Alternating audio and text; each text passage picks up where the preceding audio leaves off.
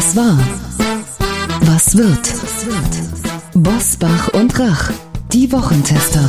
Powered bei Redaktionsnetzwerk Deutschland und Kölner Stadtanzeiger. Und hier sind die Wochentester. Wolfgang Bosbach und Christian Rach. Hallo und herzlich willkommen, Christian Rach hier aus Hamburg. Hallo auch von Wolfgang Bosbach aus Bergisch Gladbach. Europa und die Welt befinden sich im Krieg. Seit den Angriffen auf Kiew in der Nacht zum Donnerstag steht fest, der russische Präsident will Osteuropa nach seinen Vorstellungen ordnen und schert sich nicht um das Völkerrecht.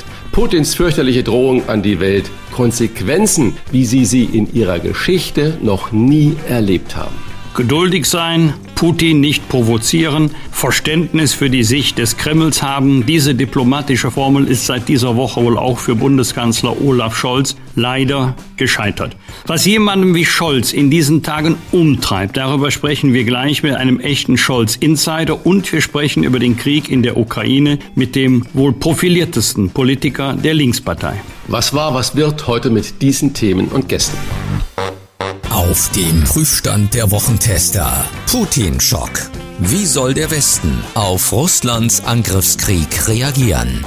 Scholz-Diplomatie. Ist Frieden nur noch gegen und nicht mehr mit Russland möglich? Impfhoffnung. Schützen die Corona-Booster länger als ein Jahr? Heute zu Gast bei den Wochentestern. Gregor Gysi. Die Politikone der Linken zählt zu den besten Rednern im Bundestag. Mit den Wochentestern spricht er über Wahrheiten und Halbwahrheiten in der Politik und seine Haltung zum Angriffskrieg von Wladimir Putin. Marc Schieritz der Zeitkorrespondent ist Olaf Scholz Insider und erklärt, wie unser Bundeskanzler in den bislang wohl schwierigsten Tagen seiner Amtszeit tickt und warum er so selten Klartext spricht. Und auch heute wieder mit dabei unser Redaktionsleiter Jochen Maas, der sich immer dann zu Wort meldet, wenn wir ein klares Urteil abgeben sollen. Hallo aus Köln zu den Wochentestern. Bevor wir über den fürchterlichen Angriff von Wladimir Putin auf die Ukraine sprechen, lasst uns wenigstens zum Auftakt ein bisschen Hoffnung verbreiten. Es gab in dieser Woche gute Nachrichten zur langfristigen Wirkung der Corona-Impfstoffe. Einmal boostern lassen, so die Erkenntnisse aus einem halben Dutzend Studien aus Amerika, Israel, Italien und Großbritannien, schützt die meisten Menschen mehr als ein Jahr vor einer weiteren Corona-Infektion. Gemeint ist einmal Booster nach der Zweifachimpfung oder nach einer Infektion. Was wiederum bedeutet, dass die meisten von uns für den kommenden Winter geschützt sind. Eine vierte Auffrischimpfung wäre demzufolge nur noch für über 70-Jährige, für Menschen mit Vorerkrankungen und für medizinisches Personal notwendig, so die Studienlage. Fairerweise muss man sagen, die Studien sind noch nicht abschließend begutachtet. Aber zu einem ähnlichen Ergebnis ist in der vergangenen Folge der Wochentester ja auch Professor Carsten Watzel von der Deutschen Gesellschaft für Immunologie gekommen. Frage an euch. Mit diesen Erkenntnissen, auch wenn sie noch nicht endgültig sind, wird die allgemeine Impfpflicht mit dieser Studienlage überflüssig? Diese Studienlage, was mich daran schon wieder stört, ist, da steht drin, die Daten aus Israel, Großbritannien, Italien, Amerika und die deutschen Daten, die werden eben nicht richtig erhoben. Und das ist nun eine Randnotiz zu deiner Frage. Boris Palmer hat eigentlich eine gute Variante da abgeliefert oder Vorschlag gemacht, eine Impfung ab 50. Und wenn ich höre, dass zwei Millionen über 60-Jährige noch nicht geimpft sind und dass deshalb, und man kann diese Schlüsse, glaube ich, ziehen, Kinder in der Schule noch Masken tragen müssen und so weiter, um diese Gruppen dann zu schützen, damit sie sich nicht anstrengen, dann bin ich dafür so eine abgeschwächte Impfpflicht ab einer Altersgrenze, zum Beispiel 60 Jahre. Meine grundsätzliche Skepsis gegenüber einer allgemeinen Impfpflicht ist bekannt. Ich kann mir das auch jetzt äh, politisch-parlamentarisch nur als Vorratsbeschluss vorstellen, den der Deutsche Bundestag fasst für eine mögliche nächste Welle, wobei wir dann ja noch nicht wissen, welchen Virus wir mit der Impfung bekämpfen sollen, also ob es dann überhaupt den Impfstoff gibt, den wir zu diesem Zeitpunkt brauchen. Aber nach dieser Studienlage wird für die Befürworter einer allgemeinen Impfpflicht, zu denen ich nicht gehöre, das Thema nicht vom Tisch sein, denn wir sprechen ja hier von dem Thema, wann brauchen wir möglicherweise eine vierte Impfung? Das setzt ja voraus, zweimal geimpft oder genesen plus Impfung plus Boosterung brauchen wir noch eine neue Impfung, um einen dauerhafteren Schutz zu haben. Das gilt ja nicht für diejenigen, die überhaupt noch nicht geimpft sind, aus welchen Gründen auch immer. Also darauf werden die Befürworter sicherlich hinweisen. Aber möglicherweise wird es jetzt etwas schwieriger sein, äh, die allgemeine Impfpflicht, also für die über 18 zu befürworten. Vielen Dank bis hierhin und nun das traurige Topthema dieser Woche. Wie war die Woche? Wolfgang Bosbach und Christian Rach sind die Wochentester.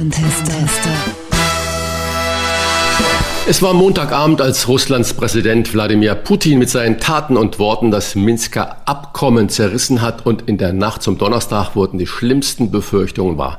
Russland bombardiert die Ukraine. Wolfgang, war es falsch zu glauben, man könne mit Putin irgendwie einig werden, man könne mit ihm reden und er wäre zugänglich für irgendwelche Argumente oder Inhalte? Das ist ja seit vielen Jahren die Erzählung, man muss Putin und Russland nur Verständnis entgegenbringen, man muss Respekt haben, man muss sich sozusagen hineindenken und einarbeiten in die russische Seele, dann wird alles gut. Und wir haben auch, Christian, an dieser Stelle vor wenigen Tagen noch darüber gesprochen, dass Manuel Macron nach Hause gekommen ist und gesagt hat, also wir konnten einen Krieg verhindern. Wir haben darüber diskutiert, ist das realistisch oder ist das Rhetorik im innerfranzösischen Präsidentschaftswahlkampf? Und es gilt heute das Gleiche, was ich damals auch gesagt habe. Ich bin sicher, dass Wladimir Putin gegenüber Präsident Macron den Eindruck erweckt hat, dass er keinen Krieg will, auch ihn nicht anstrebt. Aber das heißt doch nicht, dass er nicht in Wahrheit etwas völlig anderes denkt und plant. Und das hat sich hier wieder einmal bewahrheitet. Es gilt für Putin schon seit langem. Es ist überhaupt nicht relevant, was er sagt. Es ist relevant, was er tut, wie er sich verhält, welche Entscheidungen er trifft. Bei den Sanktionen, die jetzt schon verabredet worden sind, weitere werden ja folgen, hatte ich zu keinem Zeitpunkt das Gefühl, dass sich äh, Putin in irgendeiner Weise davon wird beeindrucken lassen. Die NATO spricht von mehr als 150.000 Soldaten, die Putin nahe der Ukraine zusammengezogen habe und das Wort Krieg hat seit dieser Woche besonders bei den Hörerinnen und Hörern für Angst und Schrecken gesorgt, die bereits einen Krieg erlebt und durchlitten haben. Christian, wie empfindest du das, obwohl du nicht zu dieser Generation gehörst? Was wir zwischen Russland und dem Westen gerade erleben, hast du oder fühlst du auch so etwas wie eine Kriegsangst? Ja, vor allen Dingen dieser Satz, den wir am Anfang schon zitiert haben, dieser Putin-Satz. Konsequenzen, wie sie sie in ihrer Geschichte noch nie erlebt haben. Das ist natürlich ein Wording, äh, ein, eine Aussage von einem so machtbesessenen Menschen. Das muss einem Angst machen. Also ich bin jetzt keiner, der den Kopf da in den ähm, Sand steckt. Aber das ist natürlich schon brutal und er droht allen anderen, die sich jetzt da einmischen, genau mit diesen Konsequenzen. Und wenn er dann freudestrahlend verkündet, dass die modernsten Präzisionswaffen in Land, Luft und auf dem Meer Russland noch stärker machen würden und dass er jetzt innerhalb von Stunden die gesamte ukrainische äh, Flugabwehr und Luftwaffe außer Gefecht gesetzt hat, da muss einem Angst werden. Und ich glaube, heute irgendwie gerade nicht, dass er nur auf diese beiden Republiken sich beschränken wird. Ich bin mir fast sicher, dass er weiter ins Landesinnere der Ukraine vorstoßen wird. Und wenn man sich nur mal vorstellt, Russland, das größte Land der Erde und natürlich damit auch das größte Land Europas und die Ukraine, das ist uns ja eigentlich gar nicht so bewusst, ist das zweitgrößte Land Europas das zweitgrößte flächenmäßige Land Europas. Und das wird von dem Größten gerade angegriffen und der versucht das zu schlucken oder umzuwandeln oder was auch immer. Wir werden es vielleicht in einer Woche viel deutlicher noch sehen. Das muss mir Angst machen. Das sollte viele Leuten, unseren Zuhörern und Hörerinnen wirklich äh, mehr als Respekt einflößen. Wir sollen nicht panisch werden. Aber wir müssen aufstehen und müssen Zeichen setzen und sagen, das geht in Europa der heutigen Zeit überhaupt nicht. Wolfgang, neben dem vorläufigen Stopp von Nord Stream 2 sollten umfangreiche Sanktionen äh, des Westens Putin zur Raison bringen.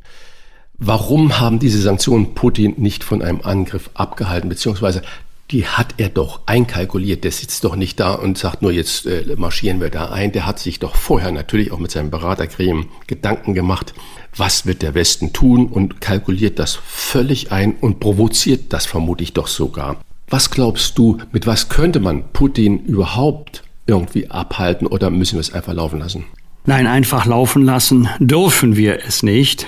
Und äh, ich gebe dir völlig recht, selbstverständlich hat er genau das einkalkuliert genau das erwartet. Und jetzt muss man einmal die Gedanken nach äh, dem Innern von Russland richten. Jetzt muss man sich mal auf die Propaganda nach innen konzentrieren. Putin will natürlich unter keinen Umständen gegenüber seiner Bevölkerung in Russland auch nur andeutungsweise den Eindruck erwecken, dass er sich in irgendeiner Weise vom Westen, von der Europäischen Union, von der NATO beeindrucken oder gar beeinflussen lässt in seinen Entscheidungen. Völlig undenkbar, dass ein Präsident Putin hingeht und sagt, oh, jetzt sind wir aber mit bitteren äh, Sanktionen konfrontiert, jetzt müssen wir unsere Truppen wieder zurückziehen. Nein, er hat sich selber auf ein so hohes Ross gesetzt äh, und weiß jetzt nicht mehr, wie er davon ohne Gesichtsverlust, das ist ja ganz wichtig, ohne Gesichtsverlust wieder herunterkommen kann. Und es ist völlig richtig zu sagen, eine militärische Intervention kommt unter keinem Gesichtspunkt in Betracht. Das Einzige, was ihn möglicherweise beeindrucken könnte, wäre die komplette politische und ökonomische Isolierung seines Landes, das ja im Grunde nur zwei Exportschlager hat, nur zwei Produkte, mit denen er die russische Wirtschaft am Laufen halten kann schlechtes Deutsch, aber ich hoffe, man weiß, was ich meine. Das ist Öl und Gas. Deswegen Nord Stream 2. Die Nicht-Inbetriebnahme der Pipeline ist als einzelne Sanktion stärker als alle anderen Sanktionchen, die da beschlossen worden sind gegenüber den Würdenträgern Russlands. Aber ich gehe selbst bei einer politischen und ökonomischen Isolierung Russlands davon aus, dass Putin denken wird, also die werden sich schon wieder beruhigen im Westen. Die regen sich jetzt ein paar Tage pflichtgemäß auf, dann beschließen sie einige Sanktionen. Und dann merken die im Westen, Oh Moment, diese Sanktionen treffen ja auch uns. Wir haben ja auch davon äh, Nachteile. Dann wird es einen solchen Druck geben im Westen, dass man diese Sanktionen lockern wird. Die kommen schon wieder an den Verhandlungstisch zurück und werden sich letztendlich mit dem abfinden, was ich militärisch diktiert habe. Und ich muss leider hinzufügen, ich fürchte, dass die Rechnung auch aufgehen kann. Du glaubst, äh, durch diese Sachen mit der Krim wo es ja auch ein großer Aufschrei gab und nichts passiert ist am Ende des Tages, hat äh, Putin gelernt und äh, gesagt, ich kann das so machen, wie ich das möchte, weil die haben eigentlich nichts in der Hand, um mich dauerhaft von diesem Weg abzubringen. Äh, richtig, natürlich hat es auch damals Aufregung gegeben, so nach dem Motto geht ja gar nicht, Bruch des Völkerrechts, völkerrechtswidrige Annexion der Krim, die ja zur Ukraine gehört, aber die regen sich auch wieder ab. Und so ist es dann auch gewesen. Dann kam der Konflikt im Donbass, in dem südöstlichsten Zipfel der Ukraine, pflichtgemäße Aufregung, aber irgendwie hat man sich im Laufe der Jahre auch damit abgefunden, obwohl Kiew immer wieder gesagt hat, Leute, damit wird sich Putin nicht zufrieden geben. Er wird die Ukraine angreifen. Genauso ist es dann auch gekommen. Und auch jetzt wird Putin denken, die im Westen, die haben doch ganz andere Themen, ganz andere äh, Sorgen. Die werden sich schon wieder beruhigen. Wer sagt uns eigentlich, Christian, wo steht das geschrieben, dass wir in Deutschland auf Dauer in Frieden und Freiheit leben, dass uns niemand mehr militärisch bedroht? Unsere Antwort ist immer, weil wir Mitglied der NATO sind. Und deswegen wird kein Land der Erde es militärisch wagen, ein NATO-Mitgliedsland anzugreifen, weil die Antwort eine fürchterliche wäre. Das ist unsere Erzählung. Aber heißt ja nicht, dass Putin ebenso rational denkt. Und ich kann mir sehr gut vorstellen, wenn jetzt auch Angriffe selbst in der Westukraine erfolgen, in unmittelbarer Nachbarschaft zum NATO-Mitgliedsland Polen, dass wir dort und in den baltischen Staaten eine ganz andere gesellschaftliche Debatte haben als bei uns in der Bundesrepublik Deutschland, wo es ja immer noch ein riesiges, nicht zu unterschätzendes Maß an Verständnis für Putin, für die russische Seele, für die Empfindsamkeit Russlands gibt. Äh, so nach dem Motto, wenn wir stillhalten, werden die uns nichts tun. Ich äh, fürchte, dass äh, die Rechnung nicht unbedingt aufgehen muss. Spannend wird ja auch äh, sein, du hast es gerade schon erwähnt, die baltischen Staaten, wenn diese baltischen Staaten bedroht werden von Russland oder sich bedroht fühlen oder wenn äh, Putin dort an diesen Grenzen, das sind ja kleine Staaten, ebenfalls Militär aufbaut. Was passiert dann? Und das sind die Szenarien, äh, die, glaube ich, wirklich in eine never-ending Vorstellung hineinkommen wo man sagt, oha. Und äh, da glaube ich, äh, dieses Potenzial hat Putin erkannt, dass er im Moment da irgendwie alles durchsetzen kann, was er möchte. Und wir halten einfach äh, die Füße still. Und die wirtschaftlichen Sanktionen, die wir da ziehen, sind eigentlich ja auch noch halbherzig, weil, wie du es richtig gesagt hast, wir ja Angst haben, dass die eigene Bevölkerung dann mehr in den Geldbeutel greifen muss oder, oder, oder.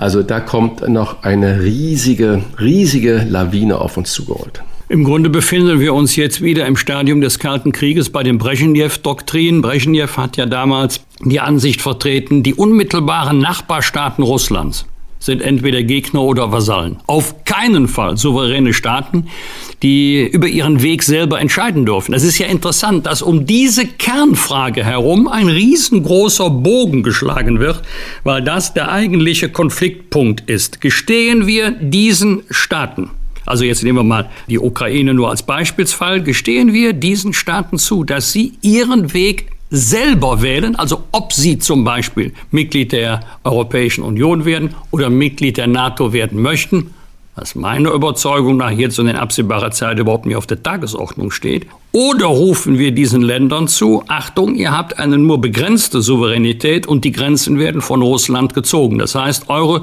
Souveränität ist so groß, wie sie von Russland toleriert wird. Das ist eine Frage von ganz grundsätzlicher Bedeutung, vor der wir uns drücken. Die Welt ist im Krieg mit verheerenden Auswirkungen auch auf die Finanzmärkte, denn es kam zu einem weltweiten Kursrutsch. Der DAX stürzte ab, der Ölpreis kletterte über 100 US-Dollar, der Goldpreis schießt ebenfalls nach oben, Bitcoin und Co. geben nach. Wir sprechen nun mit linken Politiker Gregor Gysi über Russlands Angriff auf die Ukraine und ob er Verhandlungen mit Putin überhaupt noch für möglich hält. Gleich nach einer kurzen Werbeunterbrechung. Unser heutiger Werbepartner ist die Winninger AG. Das ist der größte deutsche Käufer von Lebensversicherungen mit der weitaus längsten Erfahrung in diesem Markt. Wir bedanken uns für die freundliche Unterstützung. Winninger ist die Alternative zur Kündigung Ihrer Lebens- und Rentenversicherung, denn Winninger zahlt Ihnen deutlich mehr als den Rückkaufswert, den Sie von Ihrer Versicherung bei einer Kündigung erhalten würden. Ausschlaggebend für den Kaufpreis sind im Wesentlichen Rendite, Restlaufzeit und Tarifmerkmale. Und sogar ein Todesfallschutz für Ihre Hinterbliebenen bleibt erhalten. Denn Winninger verkauft ihre Police nicht weiter, sondern führt sie bis zum Laufzeitende im eigenen Bestand fort. Fairness, Schnelligkeit und Transparenz. Das ist das Versprechen von Winninger. Der Kaufpreis liegt garantiert über dem Rückkaufswert ihrer Lebens- und Rentenversicherung und wird natürlich schnell und in voller Höhe an Sie ausgezahlt. Ein Kaufangebot erhalten Sie online innerhalb weniger Minuten mit persönlichem Ansprechpartner. Stellen Sie weniger doch einmal auf die Probe, bevor Sie Ihre Versicherung kündigen. Mit dem Gutscheincode Wochentester erhalten Sie 50 Euro Bonus auf den Kaufpreis Ihrer Versicherung. Abrufbar unter www.winninger.de. Lieber verkaufen statt kündigen. Das gilt für Sie bei weniger für alle Lebens- und Rentenversicherungen aller deutschen Versicherungsgesellschaften. Jetzt ausprobieren und 50 Euro sichern unter www.weniger.de.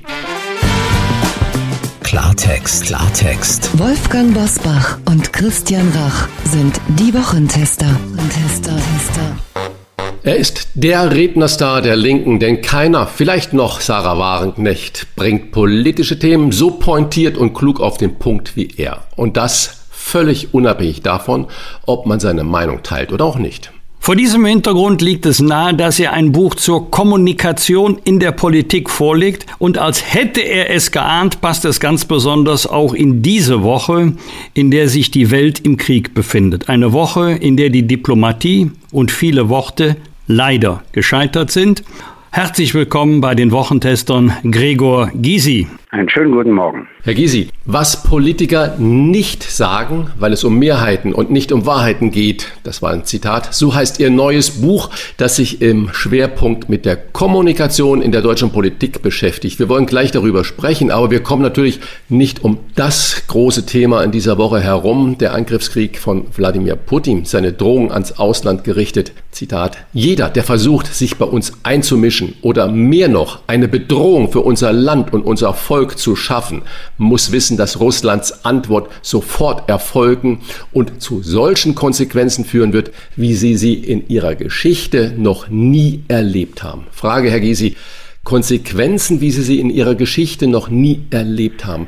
Droht Putin mit dem Dritten Weltkrieg? Ich hoffe, dass natürlich die Reste seines Verstandes noch vorhanden sind. Das ist heute ein schwarzer Tag für Europa und die Welt. Er hatte natürlich Sicherheitsbedürfnisse geltend gemacht, auf die der Westen nicht eingegangen ist, aber das rechtfertigt sein jetziges Vorgehen überhaupt nicht. Die völkerrechtswidrige Aggression, der völkerrechtswidrige Krieg wird zu Toten und Leid führen. Und das ist durch nichts, wirklich durch gar nichts gerechtfertigt. Obwohl es schlimm genug wäre, er wird ja auch besetzen. Wenn er nur die beiden ehemaligen, das heißt nur die beiden ehemaligen Volksrepubliken besetzte, also nicht ehemaligen, sondern die sogenannten Volksrepubliken besetzte, dann wäre es schon schlimm. Aber wenn er ernsthaft meint, die gesamte Ukraine besetzen zu können, dann wird er einen Widerstand der Bevölkerung erleben, der unvergleichlich sein wird. Wir können uns, das hoffe ich jedenfalls, darauf einigen, dass es Ihrer Partei und auch Ihnen persönlich immer wichtig war, die Position Russlands oder auch die Position Russlands zu verstehen und Frieden in Europa mit Russland zu sichern. Hat sich an dieser Betrachtung in dieser Woche für Sie etwas geändert oder was hat sich für Sie geändert? Naja, es fing schon an mit der völkerrechtswidrigen Anerkennung dieser beiden sogenannten Volksrepubliken und jetzt mit Luftangriffen auf die gesamte Ukraine, einschließlich Kiew. Das ist völlig indiskutabel. Jetzt habe ich null Verständnis. Das hätte er niemals tun dürfen. Wir müssen wieder zurückkehren. Ich weiß im Augenblick nur nicht wie. Zu Diplomatie, Interessenausgleich und Völkerrecht. Das habe ich immer gesagt, hat auch der Westen verletzt, aber das ist ein ganz anderes Thema. Das ist jetzt wiederum schlimm verletzt worden, diesmal durch Russland. Und ich glaube, dieser Weg zurück zur Diplomatie, Interessenausgleich und Völkerrecht kennt keine Alternative, es sei denn, wir kommen wirklich zu einem Weltkrieg. Aber das ist nur das aller, allerletzte. Wenn man eigentlich die Hand nach Russland ausstreckt, so wie Sie und auch äh, Sarah Wagenknecht das ja immer wieder getan haben, fühlt man sich dann von Putin betrogen? Trauen Sie ihm noch? Nein, äh, ich weiß gar nicht, was in seinem Kopf vorgeht. Ich kenne ihn ja nicht. Ich bin ihm nie begegnet. Ich habe nur die Probleme im Zusammenhang zwischen NATO und Russland versucht aufzuklären weil ich wollte, dass die NATO, nachdem er drei Forderungen gestellt hat, selber drei Forderungen stellt. Also zum Beispiel Schluss mit den Cyberangriffen, die Anerkennung der Souveränität aller Nachbarstaaten und natürlich auch bestimmte Manöver und so weiter zu unterlassen. Dann wäre man in Verhandlungen gekommen. Nur Nein zu sagen war ihm einfach zu wenig zu den drei Forderungen Russlands. Aber das ist alles Geschichte. Jetzt hat er einen völkerrechtswidrigen Aggressionskrieg gestartet.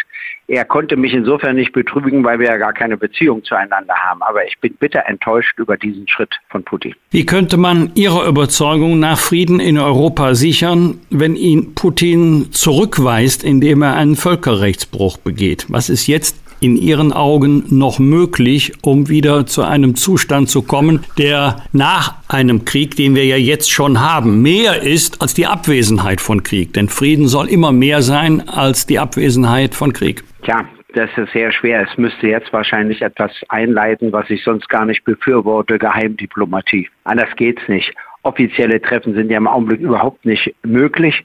Geheimdiplomatie heißt, dass Diplomaten miteinander verhandeln. Wie wird das beendet? Was müssen wir schlucken?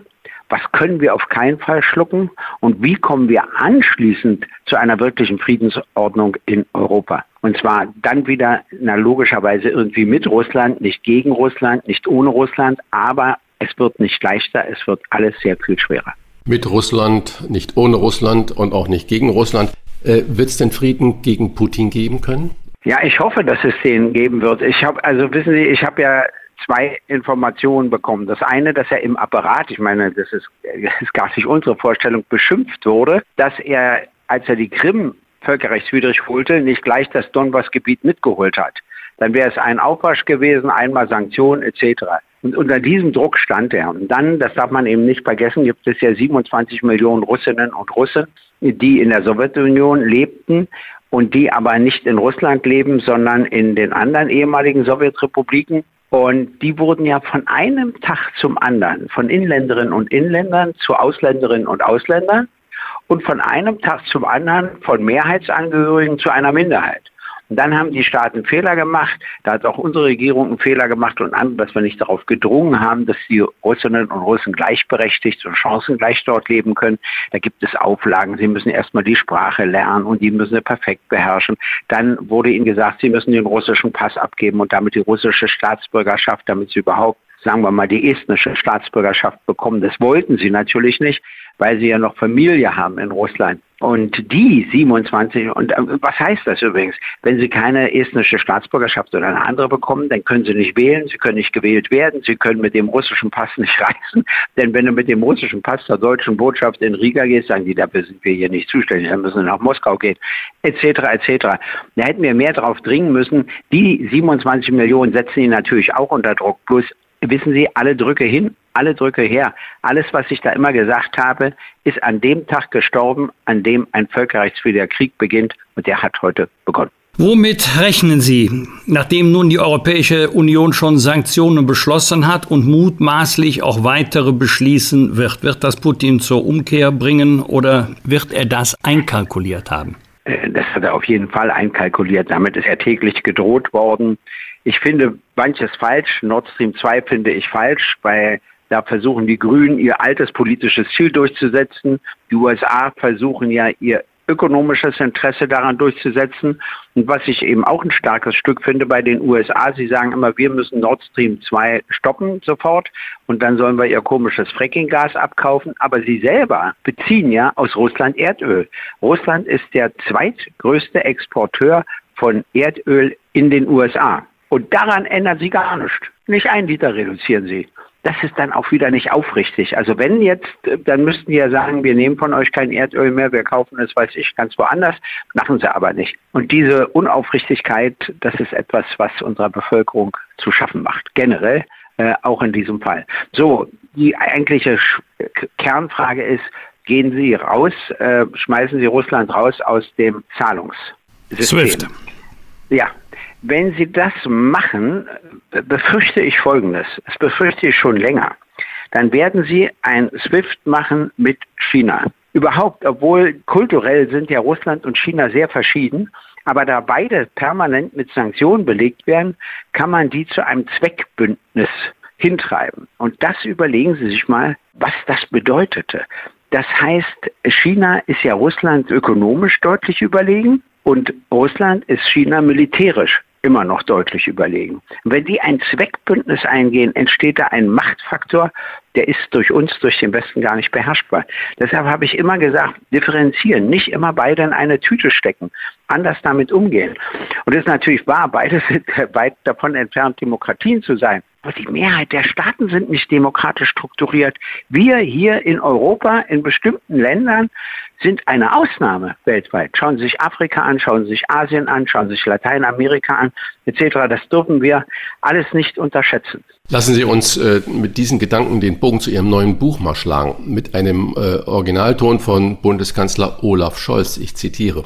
Wer Putin jetzt und in den letzten Monaten zugehört hat, der weiß, dass er tatsächlich vorhat, etwas zu verändern an der Geografie Europas. Zitat Ende. Frage, entziehen sich Herrscher wie Putin der diplomatischen Sprache? Machen sie am Ende doch immer nur das, was sie wollen und was sie auch vielleicht nicht sagen? Und Sie haben es ja gerade schon richtig gesagt, äh, vielleicht ist nur noch 50 Prozent der Staatsgebilde auf der Welt demokratisch ausgerichtet. Nee, 50 Prozent sind das nicht. Es sind leider weniger. Ich meine zwischen halb autoritär und Diktatur, aber die Differenzierung will ich jetzt gar nicht vornehmen. Ja, es ist so, das Erste, was im Krieg immer stirbt, ist die Wahrheit. Die Gründe, die Putin angibt, stimmen alle nicht. Ein Völkermord, der da stattfinden soll an den Russen. Das ist alles Blödsinn, was er da erzählt. Aber das war, muss ich eben sagen, als die USA den Irak überfielen, auch nicht anders. Die haben gesagt, ja, die haben Massenvernichtungswaffen, was eben Quatsch war. Hatten die ja gar nicht. Das ist schon schlimm genug. Was ich sage in der Politik ist eben, dass wir einen immer größeren Anteil in der Bevölkerung haben, der der etablierten Politik von der CSU bis einschließlich der Linken nicht mehr über den Weg traut. nicht mehr über den Weg trauen. Und wissen Sie, wie viel das inzwischen sind? Ich habe das mal ausgerechnet, 38,5 Prozent der erwachsenen Bevölkerung. Da haben wir 22 Prozent Nichtwählerinnen und Nichtwähler. Ein Prozent, die absichtsvoll ungültig wählen. Zehn Prozent Wählerinnen und Wähler der AfD, womit sie jetzt zum Ausdruck bringen, dass sie mit der etablierten Politik nichts am Hut haben. Und dann haben wir noch 8,7 Prozent Wählerinnen und Wähler, die so kleine Parteien wählen, dass sie ja ganz genau wissen, die ziehen sowieso nicht ein in den Bundestag um es diesen Parteien von der CSU bis zur Linken zu zeigen. Und da müssen wir etwas unternehmen. Vertrauen muss wiederhergestellt werden. Wissen Sie, 5 bis 10 Prozent in der Gesellschaft ist normal, aber 38,5 Prozent, das ist viel zu viel. Zitat von Ihnen, Gregor Gysi, nichts zu sagen ist verfehlte Politik. Nichts sagen zu sein ist gängige Politik. Zitat Ende. Gilt das auch für Olaf Scholz, dem amtierenden Kanzler, an dem sich ja viele Interviewer erfolglos abarbeiten, mit dem Wunsch, mal eine klare Antwort zu erhalten? Nun hat er diese nordische Ruhe, ne? die trägt er ja auch. Eigentlich finde ich das immer entspannt, wenn Menschen so ruhig sind und so überhaupt keine Hektik ausstrahlen. Nur als Bundeskanzler musst du dann auch Farbe bekennen. Das hat er jetzt ja auch versucht. Warten wir es mal ab. Seine 100 Tage sind ja noch nicht um. Aber mit der Wahrheit und den Mehrheiten gibt es ein schönes Beispiel, was wahrscheinlich äh, Ihnen, Herr Busbach, nicht gefällt, aber ich sage es trotzdem. Der Kohl versprach ihm 1990 vor der Wahl blühende Landschaften und der Lafontaine sagte damals, das wird alles sehr teuer, die Einheit. Recht hatte Lafontaine aber gewonnen hat die Wahl Kohl, weil, wie ich eben sage, es ja nicht um Wahrheiten, sondern um Mehrheiten geht. Aber da ist die SPD inzwischen nicht anders. Wir machen auch diesen Fehler, die FDP auch, Bündnis 90 Grüne auch. Das müssen wir uns alles sehr gut überlegen, ob man damit nicht auch Vertrauen zerstört. Sie haben gerade Helmut Kohl schon angesprochen. Der war ja nun eine Erscheinung, nicht nur körperlich, und er hat ja auch die Stimme laut und kräftig erhoben und hat auf den Tisch gehauen. Und wenn ich jetzt Olaf Scholz dagegen stelle, dann kann man ja nun auch fragen, wie kann denn so, und jetzt sage ich mal ganz vorsichtig, so ein nichtssagender, so ein ganz ruhiger Typ in diesem Land Bundeskanzler werden? Wie konnte das denn geschehen? Das geschieht durch äh, eine Mehrheitswahlentscheidung im Bundestag. Das müssten Sie ja eigentlich erlebt haben. Und äh, insofern weiß ich nicht, warten wir mal seine Persönlichkeitsentwicklung ab. Aber ich sage Ihnen eins, wir hatten in der Bundesrepublik Deutschland nur drei Kanzler, die klare Ziele im Kopf hatten, die sie erreichen wollten und so dass sie berechenbar waren. Und das war Konrad Adenauer, das war Willy Brandt und das war Helmut Kohl. Die anderen Kanzler, einschließlich Angela Merkel, bei der ich ja weiß, dass sie bescheiden ist, dass sie materiell nicht interessiert ist, dass sie ganz gut Gespräche führen kann, sie kann gut verwalten, sie kann auch äh, bei schwierigen Gesprächen noch einen Kompromiss finden und so weiter. Das alles kann sie, aber sie hatte keine Ziele, weder für Deutschland noch für Europa noch für die Menschheit. Und ich will immer eine Kanzlerin oder einen Kanzler haben mit Zielen, egal ob ich sie teile oder nicht. Denn wenn sie Ziele haben, sind sie berechenbar, sonst sind sie es nicht. Sie schreiben in Ihrem Buch, über das wir gerade sprechen, Zitat, wer erfolgreich sein will, lernt zu sagen, was die Menschen eigentlich hören wollen. Zitat Ende. Gilt das auch für Sie oder sagen Sie, eigentlich will ich ja doch nicht erfolgreich sein? Also ich bin die einzige Ausnahme weltweit. Nein, natürlich nicht. Ich werde Ihnen das schildern. Als ich Partei- und Fraktionsvorsitzender war, gab es ja manche Beschlüsse meiner Partei oder meiner Fraktion, die ich nicht teilte dann stand ich immer vor der Frage, sage ich jetzt meine Meinung im Rundfunk, im Fernsehen, in der Zeitung oder vertrete ich die Auffassung der Partei oder der Fraktion? Das war immer ein Konflikt in mir.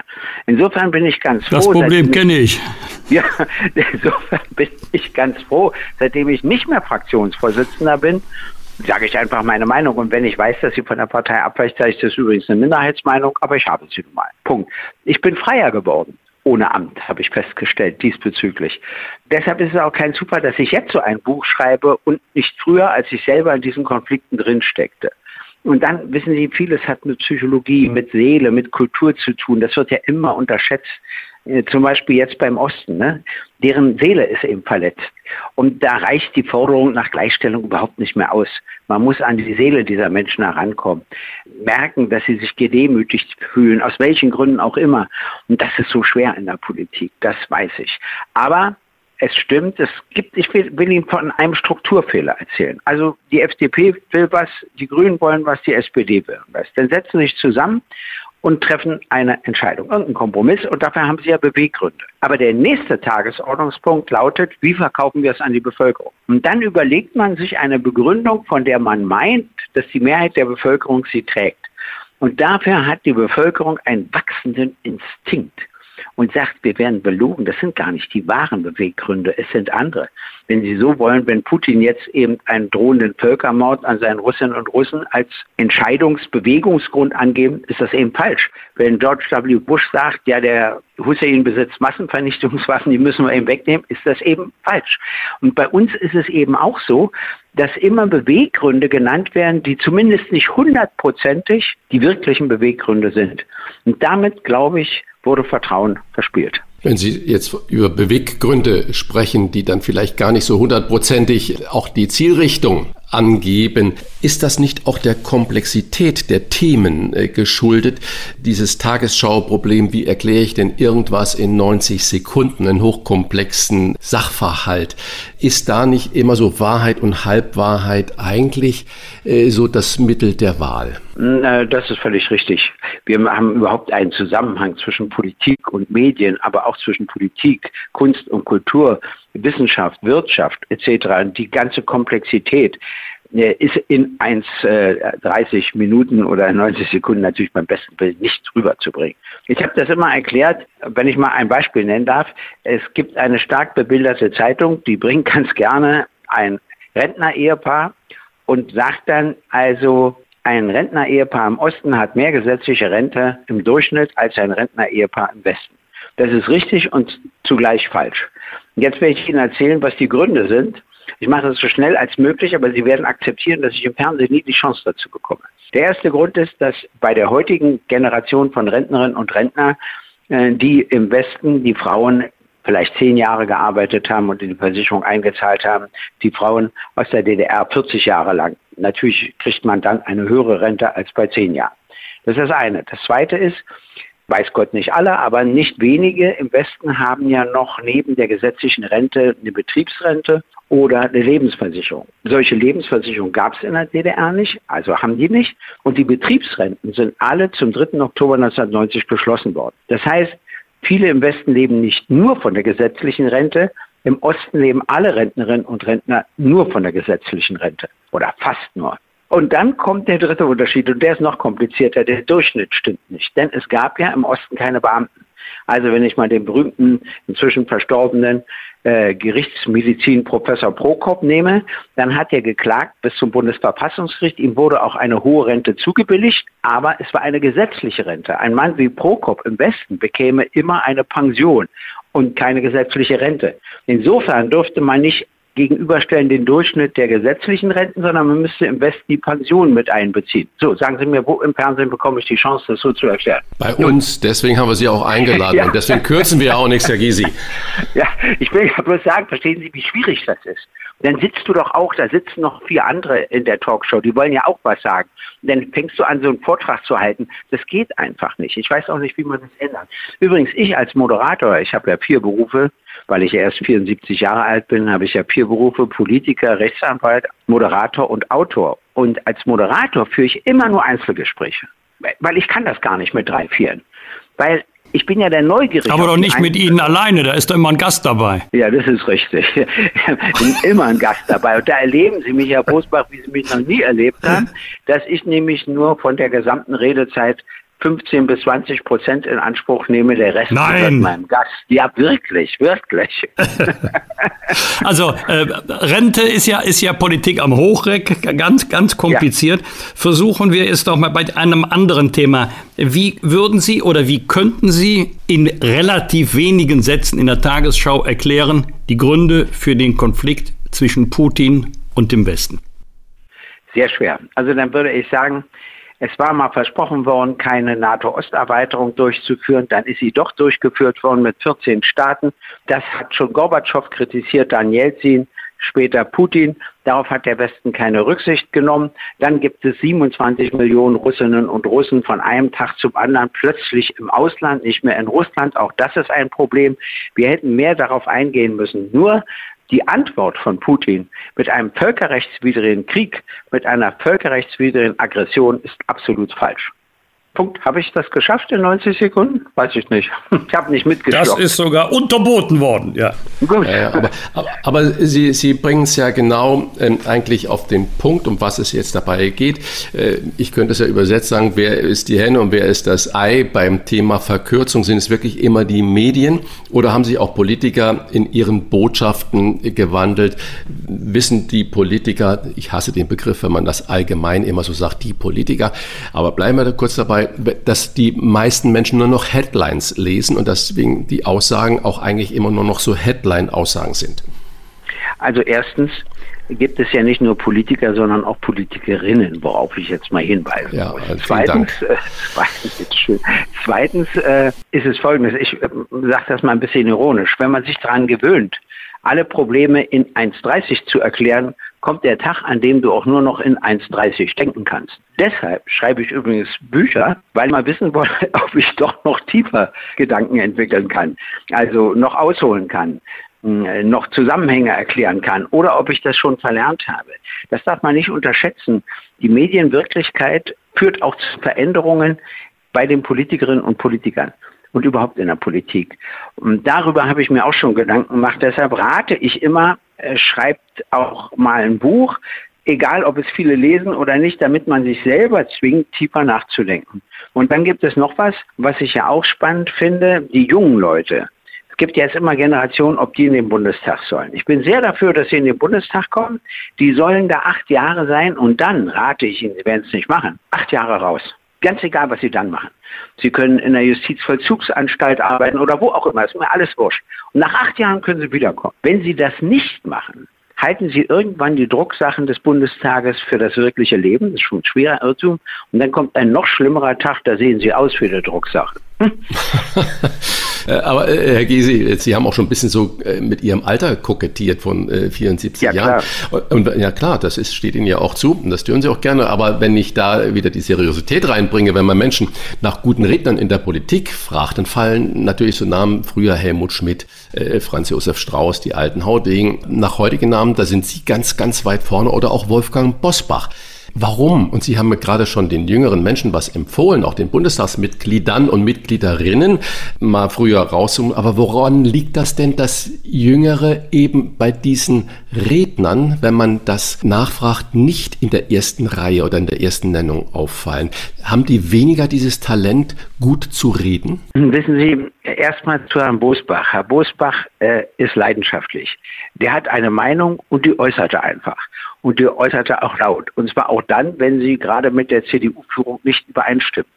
Dann wirst du im Denken und im Handeln immer unabhängiger. Das war seine starke Seite. Nur hat es die Fraktion nur sehr begrenzt vertragen. Das ist dann eben so. Das, das kenne ich ja auch so. Kann ich, ja. kann ich nicht widerlegen, ja. Das Zweite ist ganz interessant, dass man darauf nicht achtet. Also zumindest in meiner Partei. Da wählen die immer so nach ideologischen Kompromisse. Wir wählen den von euch, wenn ihr den von uns wählt und so weiter. Und auf rhetorische Begabung und so weiter wird ja kaum geachtet. Im Staatssozialismus war es natürlich noch schlimmer. Also die glänzendsten Rhetoriker aller Zeiten waren ja zweifellos Walter Ulrich und Erich Honecker. Ich meine, die konnten, wir konnten ja überhaupt nicht reden, aber es spielte gar keine Rolle. Es ging gar nicht darum, darauf kam es nicht an. Und da gibt es noch ein interessantes Phänomen. In den USA in Großbritannien gibt es an fast jeder Universität einen Lehrstuhl für Rhetorik. In Deutschland, also in der DDR hatten wir gar keinen, und in der alten Bundesrepublik Deutschland gab es nur einen in Tübingen mit Walter Jens. War der Einzige. Und da sieht man, dass wir ein gestörtes Verhältnis dazu haben. Ich entschuldige uns damit, dass Leute wie Hitler und Goebbels ja rhetorisch nicht völlig unbegabt waren. Und dadurch haben wir ein Misstrauen gegen diese Eigenschaft entwickelt, was aber, wenn du eine Demokratie hast, falsch ist. In einer Diktatur kann sowas sehr gefährlich sein, aber in einer Demokratie müssen wir Rhetorik auch wieder anders pflegen und auch mehr Wert darauf legen. Was Politiker nicht sagen, weil es um Mehrheiten und nicht um Wahrheiten geht, so heißt das lesenswerte neue Buch von Gregor Gysi. Ein Geheimnis dürfen wir lüften. Es könnte daran liegen, ob man mit den Menschen Gespräche führt, Gespräche, äh, die dieses Wort auch verdienen, oder ob man einfach nur vor Menschen eine Rede hält. Gespräche führt, auch heute mit uns, Gregor Gysi, und dafür danken wir ihm. Ich wünsche Ihnen auch alles Gute. Tschüss. Fragen wir doch, fragen wir doch. Wolfgang Bosbach und Christian Rach sind die Wochentester. Tester, Tester. Er ist wirtschaftspolitischer Korrespondent der Zeit und ein intimer Kenner äh, des Berliner Politikbetriebes und unseres neuen Bundeskanzlers Olaf Scholz. Wer ist unser Kanzler? Das fragt er in seinem neuen Buch, das den Mann beschreibt, mit dem lange Zeit in der Politik niemand mehr gerechnet hat. Jedenfalls nicht an der Spitze der Bundesregierung. Herzlich willkommen bei den Wochentestern Marc Schieritz. Hallo, freut mich. Herr Schieritz, Sie beenden das erste Kapitel Ihres Buches über Olaf Scholz mit der Frage, ist die Welt vielleicht nun einmal schrecklich kompliziert und ein bisschen langweilig? Zitat Ende. Sie fragen das, was viele über Olaf Scholz denken, Warum wurde er trotzdem oder vielleicht auch deswegen Bundeskanzler? Ja, ähm, also zunächst mal glaube ich, dass die Welt schrecklich kompliziert ist. Das sieht man ja heute äh, wieder in der äh, aktuellen Lage in dieser Woche. Äh, langweilig ist sie gerade nicht, aber auf jeden Fall kompliziert. Und was Olaf Scholz vielleicht auszeichnet oder was ihm den Weg erleichtert hat an die Spitze, ist, dass er an äh, den verschiedenen Fragen immer dran geblieben ist und sich nicht hat davon abschrecken lassen, in komplizierte, langwierige, umständliche Verhandlungen reinzugehen. Also man sieht das bei, in seiner äh, Arbeit zu internationalen Steuerfragen zum Beispiel in der, in der europäischen Politik.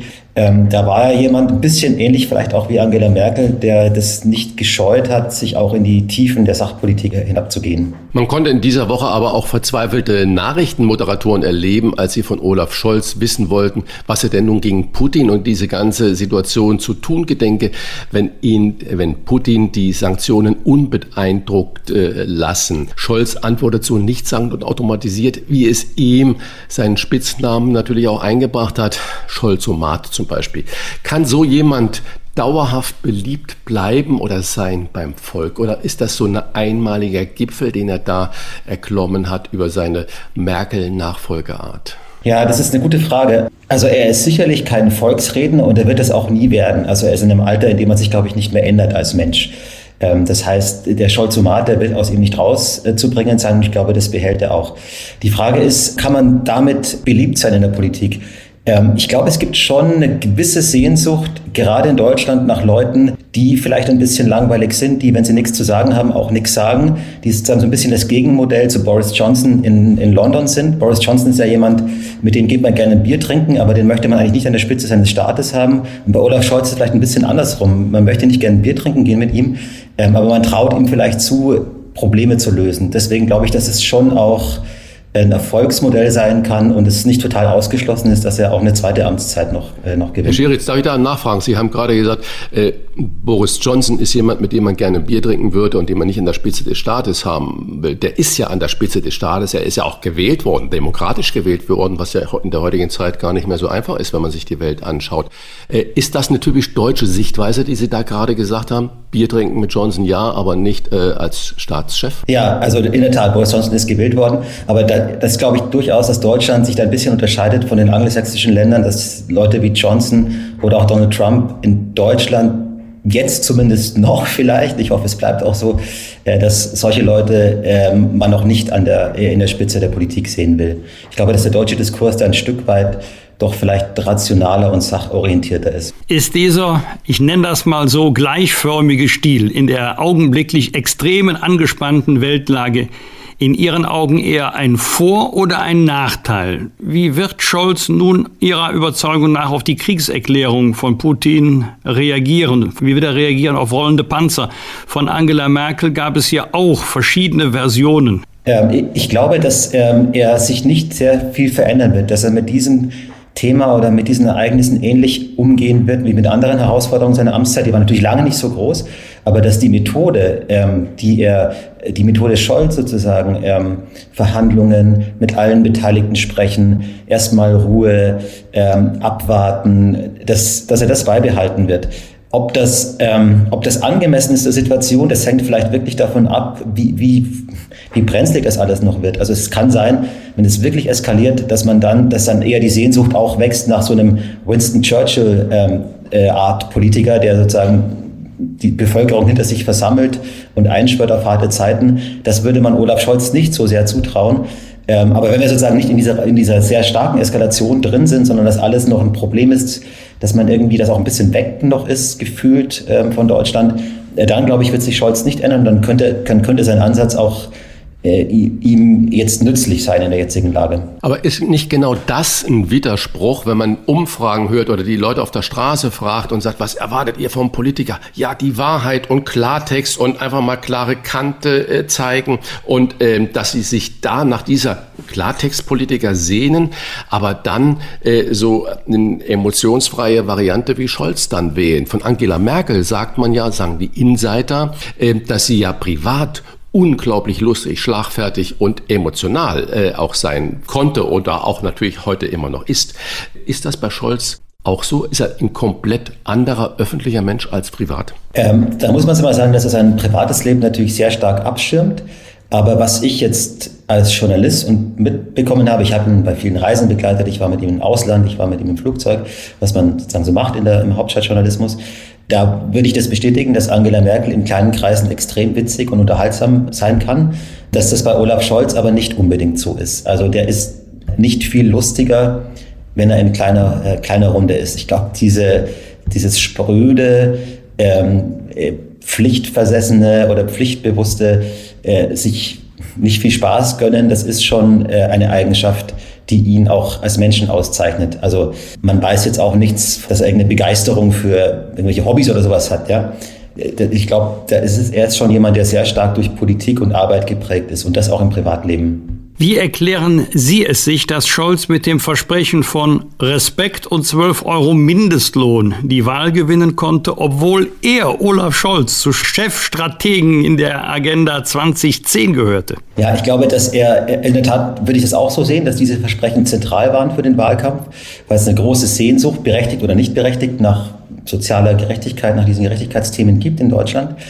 Ähm, ich glaube, dass er diesen, äh, den, den, den sprechen Sie auch vollkommen zu Recht an, diesen Wandel von sozusagen vom neoliberalen Chefexekutor von Gerhard Schröder Agenda 2010 hin zum bisschen ähm, Herz äh, Sozialdemokraten, der, der, der auch was tut für die Leute, dass er das relativ glaubwürdig ähm, diesen Wandel relativ glaubwürdig rüberbringen konnte, was sehr viel mit Corona zu tun hatte, weil eben die Corona-Krise es auf einmal notwendig machte, großzügig zu unterstützen mit staatlichen Hilfen.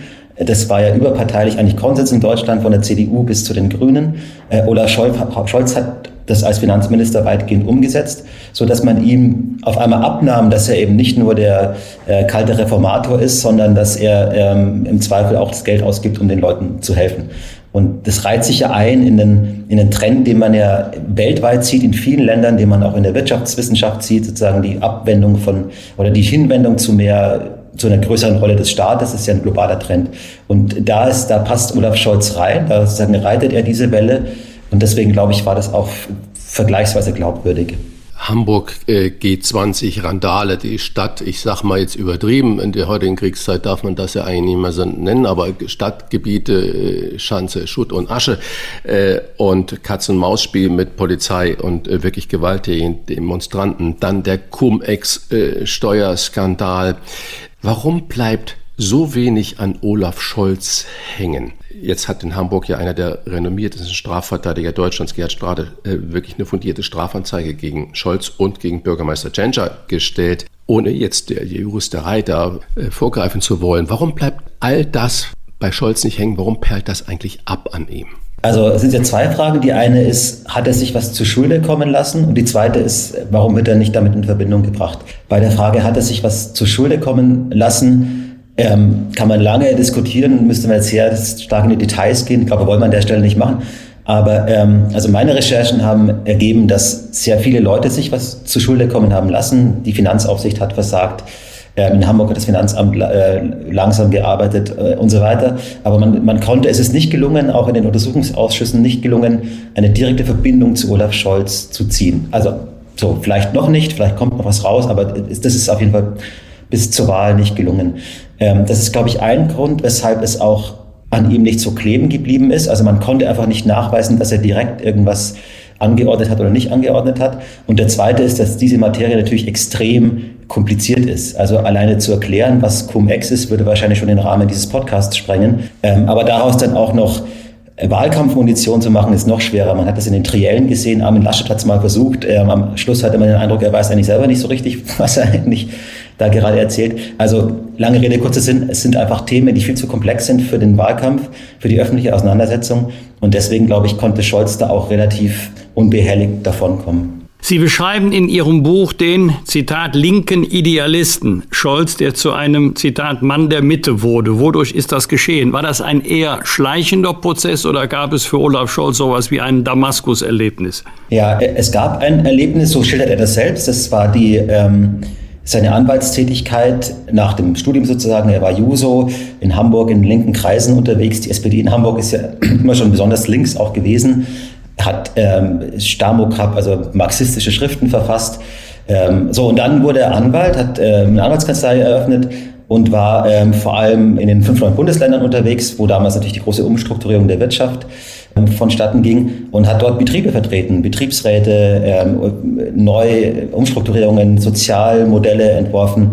Und so hat er es mal geschildert, äh, sozusagen hat, äh, hat erlebt, wie, ähm, wie es auf der Welt wirklich zugeht. Und das hat ihn dann äh, doch ein Stück weit entfernt von den eher idealistisch-marxistischen Theorien, äh, wonach der Kapitalismus überwunden werden muss und all diese Dinge. Es, es spielt wahrscheinlich auch eine Rolle, einfach sozusagen der normale ähm, Alterungsprozess. Also er war junger Student, Friedensbewegung, Demonstrationen. So, und dann ist er halt irgendwie auch langsam erwachsen geworden. Und es ist ja häufig so, dass man dann ein bisschen anders auf die Welt schaut als, als als Jugendlicher. Der bayerische Ministerpräsident Markus Söder ist ja auch bekannt für äh, markige Aussagen, auch über Personen oder politische Gegner. Und er hat das Grinsen von Olaf Scholz mal als schlumpfig bezeichnet. Was versucht Scholz mit diesem Lächeln oder Grinsen zu verbergen oder zu kaschieren? Besser lächeln als zu viel sprechen? Genau, ich glaube, das ist das, was Sie auch anfangs ja geschildert haben in Interviewsituationen. Das habe ich auch selbst erlebt. Also wenn Olaf Scholz ein Interview gibt, dann weiß er, was er sagen will. Und es ist ihm eigentlich egal, was gefragt wird, er sagt das, was er sagen will. Und ähm, wenn man dann zu hart nachfragt oder die Frage immer wiederholt und ihn nicht davonkommen lässt, dann sagt er häufig auch einfach gar nichts mehr und grinst. Und ähm, das ging wohl äh, Markus Söder ähnlich und er hat dann dieses Grinsen als schlumpfig bezeichnet. Das ist ja dann fast so ein Meme geworden, so ein Hit auf Social Media. Und ich finde das interessant, das schreibe ich auch ein Buch ein bisschen darüber. Äh, die Schlümpfe sind ja diese Fantasiewesen, die in einem Dorf im Wald wohnen. Und es gibt die Schlümpfe und es gibt den großen Schlumpf. Und der große Schlumpf ist der Chef des Schlumpf Schlumpfdorfs. Der ist dann auch rot gekleidet und nicht blau. Äh, nicht blau-weiß, sondern rot-weiß. So, und äh, die Frage ist, ob diese Methode, die Olaf Scholz äh, als Schlumpf anwendete, nämlich einfach mal Grinse und nix sagen, ob die jetzt, da er der Kanzler, also der große Schlumpf ist, ob die da auch noch funktioniert. Und das beobachten wir ja gerade. Ähm, das wird sicher noch, noch spannend sein, ob man nicht als Kanzler doch noch stärker an seiner Kommunikation arbeiten muss, ähm, ob es reicht zu sagen, ich löse doch Probleme, ähm, was wollt ihr denn mehr von mir, dafür bin ich gewählt worden. Das ist gerade das Experiment, das wir alle beobachten. Inwiefern war es elementar für den Wahlsieg zum Kanzler, dass Olaf Scholz nicht SPD-Parteichef geworden ist? Ich glaube, es war sehr elementar, denn äh, was ja passiert ist durch die Trennung der Kandidatur von der, ähm, von der Parteiführung, ist, dass es eine, äh, eine relativ linke Parteiführung gewählt wurde mit ähm, Saskia Esken und auch Walter Bojans die sozusagen die linken Flügel in der SPD hinter sich vereinen konnte ähm, und Olaf Scholz auf seinem Kurs der gemäßigten Mitte bleiben konnte, der sozusagen schon auch eine Linksverschiebung ist, Verschiebung ist gemessen an dem Olaf Scholz während der Agenda-Jahre, aber die trotzdem natürlich nicht so weit nach links äh, gegangen ist wie, wie Sesken und, und, und Walter Borjans hätte Scholz, wäre Scholz auch Parteichef geworden, glaube ich, wäre es sehr, sehr, sehr viel schwieriger gewesen, die SPD äh, hinter sich zu vereinen. Und so, so konnten diese beiden Lager, äh, wenn man so will, einen, äh, einen Deal äh, machen, ähm, wo alle ruhig blieben und alle irgendwie dachten, es, es, wird schon ganz gut laufen. Und es ist ja auch, also für die SPD, das fand ich schon erstaunlich, wie äh, koordiniert und ruhig das im Wahlkampf gelaufen ist. Also von der SPD kennt man ja, dass alle übereinander herfallen und sich gegenseitig meucheln. Und das war doch sehr, sehr diszipliniert. Und es, eher in der Union haben die Leute sich gemeuchelt. Ähm, und insofern ist dieses Modell, glaube ich, äh, glaube ich, da ganz gut aufgegangen. Und es hat sich ja auch nicht die Sorge mancher aus dem Mittellager bewahrheitet, dass sobald Olaf Scholz dann gewählt wird, dann kommen die Linken und dann muss er sozusagen, äh, die halten die Fäden in die Hand und er muss dann nur noch ausführen, was der linke Flügel will. Das ist ja auch nicht passiert. Also Olaf Scholz ist ja diesem eher mittigen Kurs treu geblieben und die Ampel als Koalition steht ja auch für diesen, für diesen Kurs der vielleicht progressiven Mitte. Insofern ist auch diese Gefahr eines, eines Linksrutsches ein bisschen abgewendet worden. Olaf Scholz hat ja den Satz geprägt, ich zitiere, wer Führung bestellt, der kriegt sie auch. Äh, sie schreiben, dass äh, es Olaf Scholz an Selbstbewusstsein nicht mangelt und dass er sich selbst immer für den besten Experten hält. Jetzt zwei Fragen. In dieser kritischen, ganz gefährlichen Situation, in der wir uns jetzt befinden, ist ja, glaube ich, die Führung unglaublich wichtig. Das heißt, wir schauen nach Berlin, auf die Bundesregierung und dann natürlich in der Spitze auf den Bundeskanzler. Glauben Sie, dass Olaf Scholz äh, jetzt führt, dass er klare Standpunkte formuliert und nicht ausweichend auf diese so schreckliche Situation, die wir jetzt in Europa und in der Welt haben? Und äh, die zweite Frage, die man vielleicht zuerst beantwortet, warum ist er eigentlich so zurückhaltend ins Kanzleramt gestartet? Die ersten 100 Tage hat man ja eigentlich von Scholz sehr wenig Bemerkenswertes gehört oder gesehen. Ja, ich glaube, diese Zurückhaltung ist tatsächlich Teil seiner Methode, also die eben darin besteht, nicht mit einem Programm rauszukommen und zu sagen, so will ich das, jetzt schauen wir mal, was ich davon umsetzen kann, sondern eher die des, des Leading from behind, wie das die, die Engländer, Amerikaner sagen, also führen von hinten, ähm, absprechen, ausloten in, in Abstimmungsrunden mit dem Koalitionspartner oder, oder der Opposition, was geht beim Thema Impfen zum Beispiel, ähm, um, um dann sozusagen äh, eher situativ Politik zu entwickeln, nicht mit einer großen Programmatik äh, anzutreten.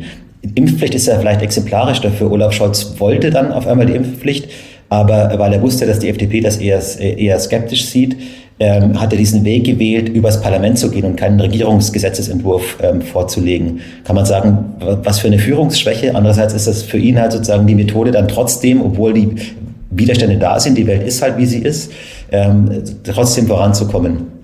Also das ist, glaube ich, wirklich seine Methode des eher bedächtigen, kompromissorientierten, konsensorientierten Führens.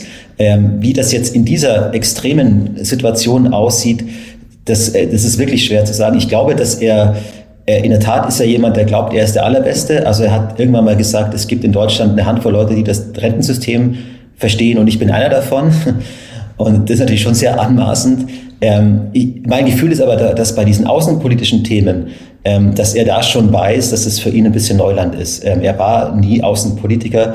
Ähm, er, er sozusagen muss sich da äh, einarbeiten und ich glaube, dass er da jetzt schon sehr, sehr stark auf die Leute vertraut, die da oder die auch anhört, ähm, die da die Experten sind im Kanzleramt und in der Wissenschaft ähm, oder in der, in, der, in der weiteren Welt. Also man hat ja schon gesehen eine sehr, sehr enge Abstimmung mit den Verbündeten, Frankreich, auch mit Washington. Ähm, ich glaube, dass er da eher sozusagen in diesem Konzert unterwegs ist und nicht derjenige ist, der sich an die Spitze der Bewegung stellt. Eine Frage, die Sie in Ihrem Buch selber stellen, ist Olaf Scholz ein Kanzler des Aufbruchs? Wie ist Ihre Antwort? Zu welcher Einschätzung kommen Sie? Er ist ja jetzt knapp 100 Tage im Amt. Also ich glaube, dass er die Ambitionen hat, zum Kanzler des Aufbruchs zu werden und dass dieses, das eigentliche Projekt der Ampel ist ja die Transformation, ökologische Transformation äh, der deutschen Wirtschaft die aber nicht zu Lasten von Wohlstand gehen soll, sondern sozusagen die Klimaneutralität mit unserem Wohlstandsniveau und Wohlstandslevel und unter Beibehaltung sozialer Gerechtigkeit äh, erreicht werden soll. Das ist, glaube ich, das Projekt. Ähm, dafür glauben die drei Partner gewählt worden zu sein und so verstehen sie auch ihre Agenda, die, die erlaubt es, den Grünen, den Liberalen und der SPD sozusagen so einen gemeinsamen Bogen zu finden, in, in dem man einfach Klimaschutz auch ein bisschen als Wachstumsprogramm versteht. So, ähm, das glaube ich will er. Insofern ist er, äh, hat er die Ambitionen zum Kanzler des Aufbruchs zu werden. Es wird nicht in vier Jahren gelingen, man wird da bestimmt acht Jahre dazu brauchen. Ob das am Ende aufgeht, das ist, glaube ich, eine schwierige Frage. Äh, ich hab, bin moderat optimistisch, dass es funktionieren kann, aber wir sehen natürlich auch jetzt, ähm, was alles dazwischen kommen kann. Ja, wer hätte damit gedacht, dass wir auf einmal Krieg haben und, ich, und das Thema äh, jetzt nicht ist, wie kriegen wir die Elektromobilität voran, und, äh, und mit solchen Dingen, solche Dinge können natürlich immer passieren in der Welt. Und der Krieg hat ja wiederum über den Gaspreis auch Auswirkungen auf die Energiefrage. Also es ist in der Realität halt doch schwieriger. Und das glaube ich, also es wird jetzt häufig so argumentiert, Angela Merkel hatte keinen Plan. Ähm, Olaf Scholz hat einen. Deswegen, Angela Merkel musste natürlich am Ende auch nur reagieren und ist von einer Krise in die nächste geschlittert. Äh, und muss sozusagen diese Gefahr oder das ist immer das, das Problem, wenn man ein Land regiert, dass man die Welt nicht im Griff hat. Und da, vor diesem Problem steht jetzt Olaf Scholz einfach auch. Schlussfrage zum letzten Kapitel in Ihrem Buch, das den Titel, ich zitiere das, damit die Hörer und Hörerinnen das auch verstehen, einfach Sie trägt. Erklären Sie uns, wer damit gemeint ist und welche Rolle dieses Sie in seinem Leben spielt. Ja, mit sie ist nicht seine Frau gemeint, sondern in dem Fall meine ich damit tatsächlich äh, eine ganz äh, normale Aktentasche. Ähm, Olaf Scholz hat äh, einfach seit Jahren oder Jahrzehnten immer dieselbe Tasche, äh, in der er früher als Anwalt seine Prozessunterlagen verstaut hat, äh, die er dabei hatte, als er Finanzminister war, als Hamburger Bürgermeister beim G20-Treffen und eben jetzt auch im, im Kanzleramt. Das ist eine abgewetzte alte Ledertasche. Und ähm, das finde ich eben interessant darin, sozusagen, dass da, dass da diese Kontinuität zum Ausdruck kommt, vielleicht ein bisschen, aber auch das Hamburger Understatement, dass man sich jetzt nicht gerade das schickste Neue kauft. Ja, wir denken an Gerhard Schröder, als der Kanzler wurde, schicke Anzüge, Zigarren. Das ist natürlich überhaupt nicht Olaf Scholz. Das ist nicht, äh, so, so ist er nicht. Das ist vielleicht auch einfach nicht mehr die Zeit. Ja, die Zeiten sind vielleicht auch zu ernst für sowas ähm, so eine gewisse, so eine gewisse Bescheidenheit ähm, im Äußeren. Es gibt auch diese Fotos von ihm im Schlabberpulli. Ich äh, weiß nicht, ob die jetzt ästhetisch so gelungen sind, ja, aber äh, das zeigt vielleicht, dass, dass das, das Äußere ihm, ihm nicht so wichtig ist. Olaf Scholz, wer ist unser Kanzler? So heißt das aktuellste von mittlerweile zwei Büchern über unseren neuen Bundeskanzler, geschrieben von Zeitkorrespondent Marc Schieritz. Vielen Dank für diese Analyse unseres Kanzlers in wirklich schwierigen, bewegten Tagen und Zeiten. Ich danke Ihnen. Danke, Herr Schieritz. Rauf und runter. Wolfgang Bosbach und Christian Rach sind die Wochentester. Tester.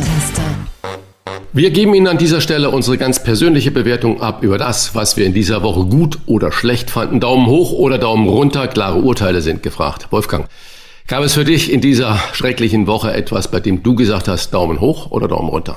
Äh, ja, Daumen hoch für ein Interview, was im ZDF Morgenmagazin Anfang der Woche geführt wurde mit dem Bundesgesundheitsminister Karl Lauterbach. Äh, da sind dem Gesundheitsminister tatsächlich kritische Fragen gestellt worden. Ich habe gedacht, ich höre nicht richtig. Eine Frage war, ob er es denn in seiner Rolle als Mahner und Warner nicht etwas zu weit getrieben habe in den letzten Jahren und ob denn wirklich alle Zahlen, die er in den Raum gestellt habe, in Form einer Drohkulisse wirklich realistisch gewesen seien, wie er diese Zahlen ermittelt habe und so weiter. Dann hat Karl Lauterbach gesagt, das sei ja alles Propaganda der Bildzeitung. Gut, dann habe ich mal äh, gegoogelt und habe nur zwei Wörter eingegeben, nämlich Lauterbach und warnt. Und dann hatte ich eine gute Stunde zu tun, das alles aufzuschreiben, wovor Karl Lauterbach in den letzten Jahren gewarnt hat. Übrigens teilweise berechtigt, teilweise unberechtigt oder völlig überzogen, je nach Betrachtung. Also das da musste ich wirklich schmunzeln, von wegen äh, Propaganda der Bildzeitung.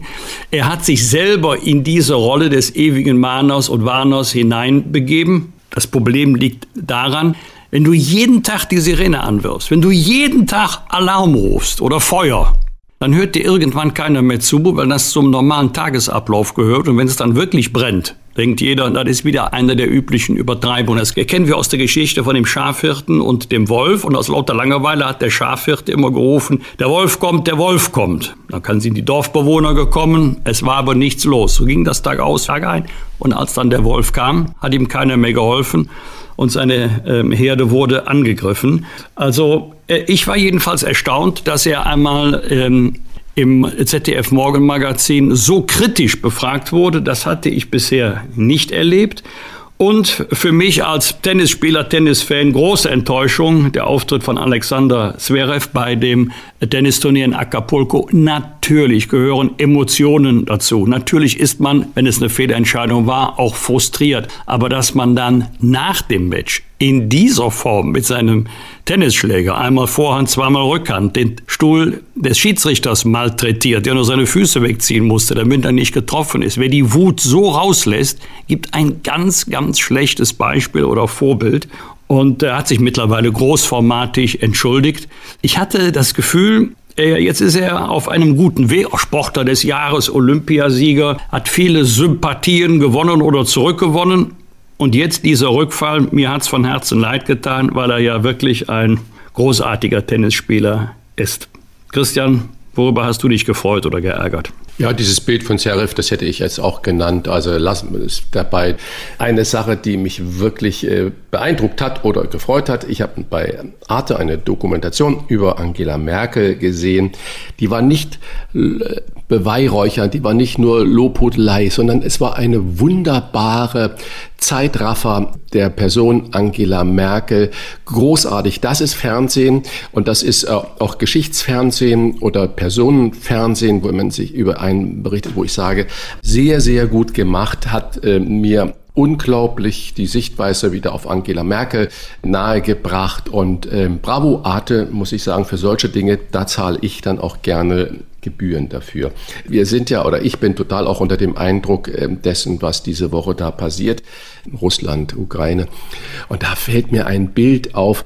Da haben äh, im Nachklang oder am letzten Tag der Münchner Sicherheitskonferenz 30 Chefs von großen Unternehmen zusammen gesessen, äh, gegessen und diskutiert, 30 an einem Tisch und keine einzige Frau dabei. Keine einzige Frau dabei.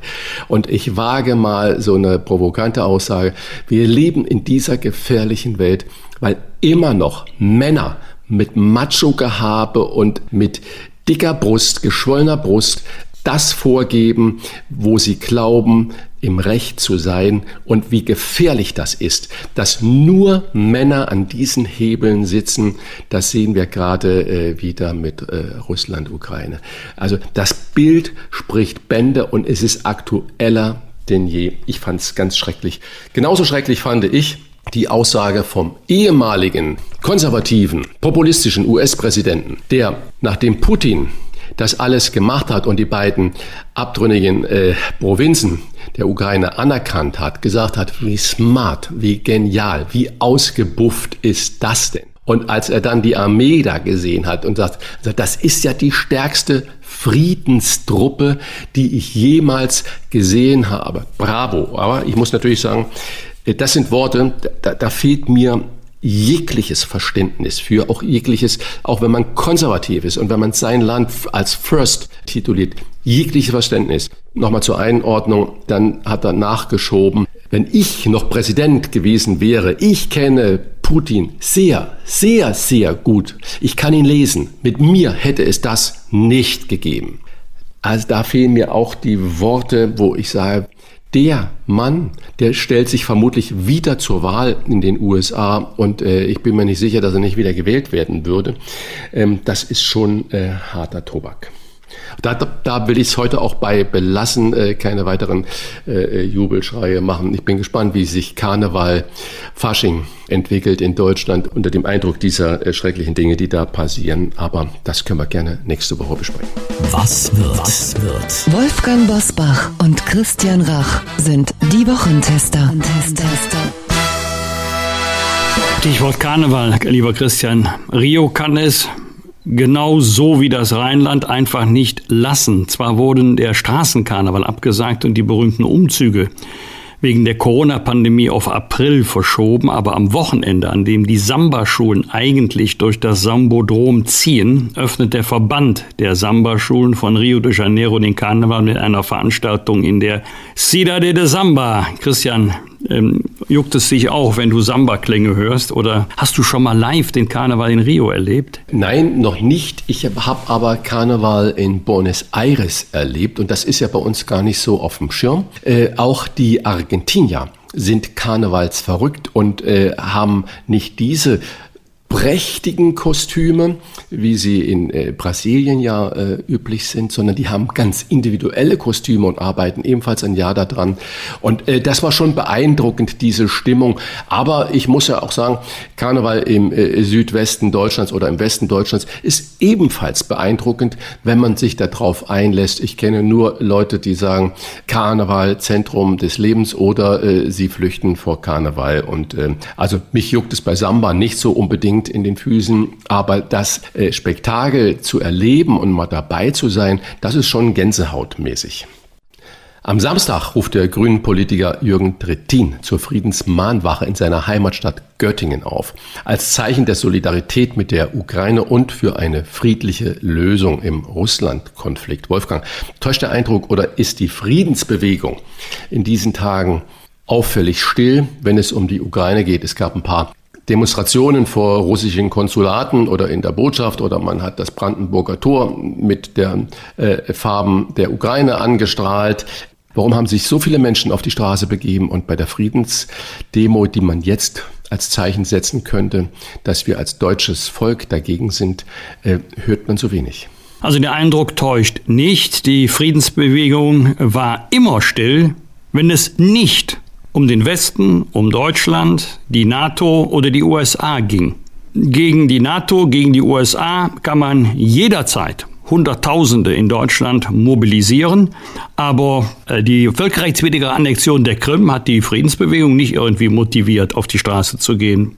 Der Krieg im Donbass auch nicht. Und jetzt auch nicht. Die Friedensbewegung hat sich immer gegen den Eindruck erwehrt, sie sei in Wahrheit eine Anti-NATO-Bewegung. Immer sagt, nein, wir sind eine echte Friedensbewegung. Und jetzt zeigt es sich, dass es im Grunde keine Friedensbewegung ist, denn wir haben ja Krieg. Das wäre ja der Moment, wo wieder Hunderttausende auf die Straßen gehen müssten, wie damals gegen die USA, auch äh, beim Krieg gegen den Irak. Da, war, da waren alle plötzlich aus der Friedensbewegung hellwach, haben sich äh, öffentlich gezeigt, haben demonstriert, Hunderttausende. Und jetzt still ruht der See. Im Grunde ist es eine, vielleicht etwas polemisch, aber deswegen nicht falsch, eine Wehrlosigkeitsbewegung, keine Friedensbewegung und für mich ist die größte Friedensbewegung unsere Bundeswehr. Wir verdanken, dass wir in Frieden und Freiheit leben, seit weit über 70 Jahren der Tatsache der westlichen Solidarität, der Tatsache der Gründung der Bundeswehr Mitte der 50er Jahre, unserer Mitgliedschaft in der NATO, das sichert Frieden und Freiheit in Deutschland. Interview bei Sandra Maischberger. Friedrich Merz und Sigmar Gabriel haben gesprochen und die waren sich eigentlich in allen Punkten sehr einig. Und dann hat natürlich äh, Sandra Maischberger auch gefragt, warum ist die Bundeswehr eigentlich in so einem schlechten Zustand? Liegt das daran, dass wir die Bundeswehr immer wieder in Deutschland und die NATO als Feinde des Volkes betrachten oder auch nur an der Organisationsstruktur, weil auch das, was ja wenige wissen, alles, was in der Bundeswehr äh, beschafft werden muss, vom Kugelschreiber über Papierblöcke bis zur Sockenstrümpfe, Schuhe und erst recht natürlich äh, äh, Waffen oder Geräte, läuft über Amtsstuben in Koblenz. Warum erkennen wir nicht, dass wir solche Strukturen ebenfalls in die Neuzeit überführen müssen? Ich glaube nicht, dass es am Bundesbeschaffungsamt liegt. Ich glaube eher, dass es an einem, an einem Sprachfehler liegt oder einem Hörfehler. Also jedenfalls an einer Kombination von Sprach- und Hörfehler.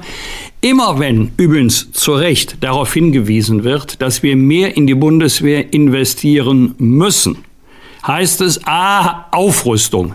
Nein, es geht nicht um Aufrüstung, es geht um Ausrüstung. Das ist ein himmelweiter Unterschied.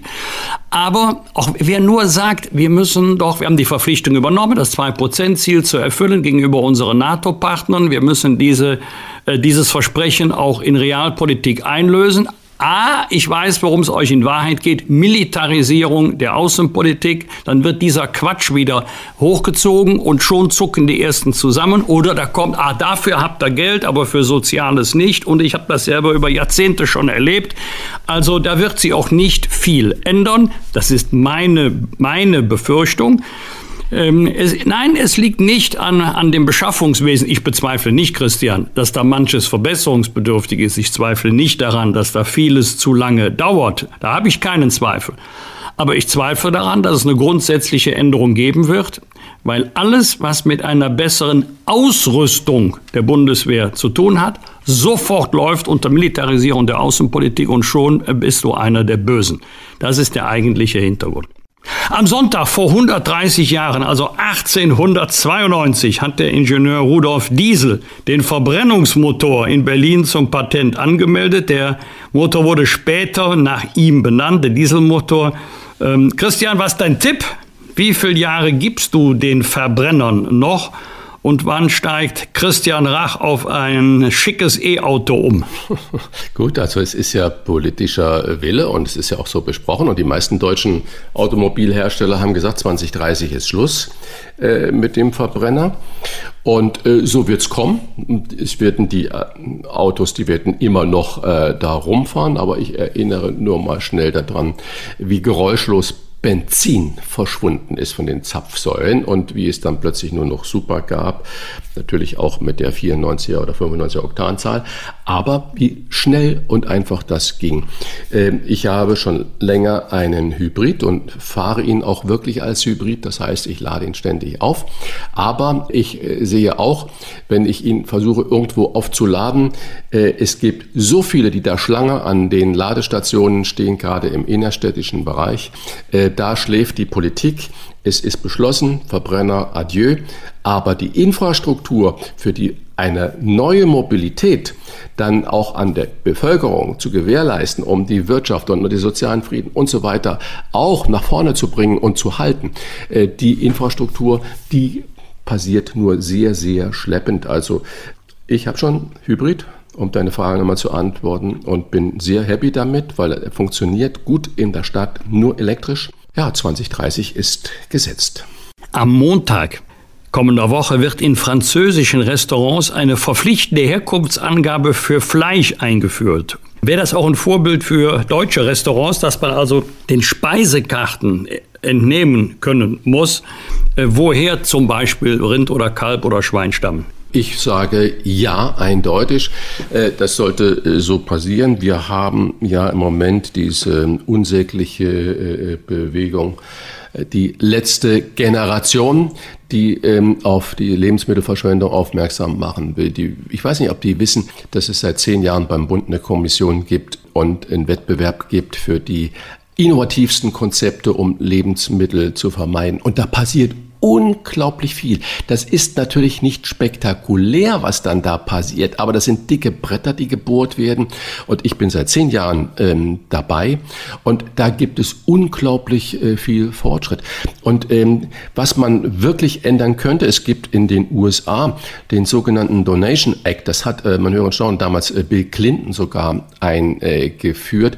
das bedeutet, dass ähm, die großen Unternehmen Lebensmittel überhaben, die noch genießbar sind, verzehrbar sind, also wo das Best Before noch nicht abgelaufen ist, diese weitergeben dürfen an soziale Organisationen und dabei aus der Haftung genommen werden.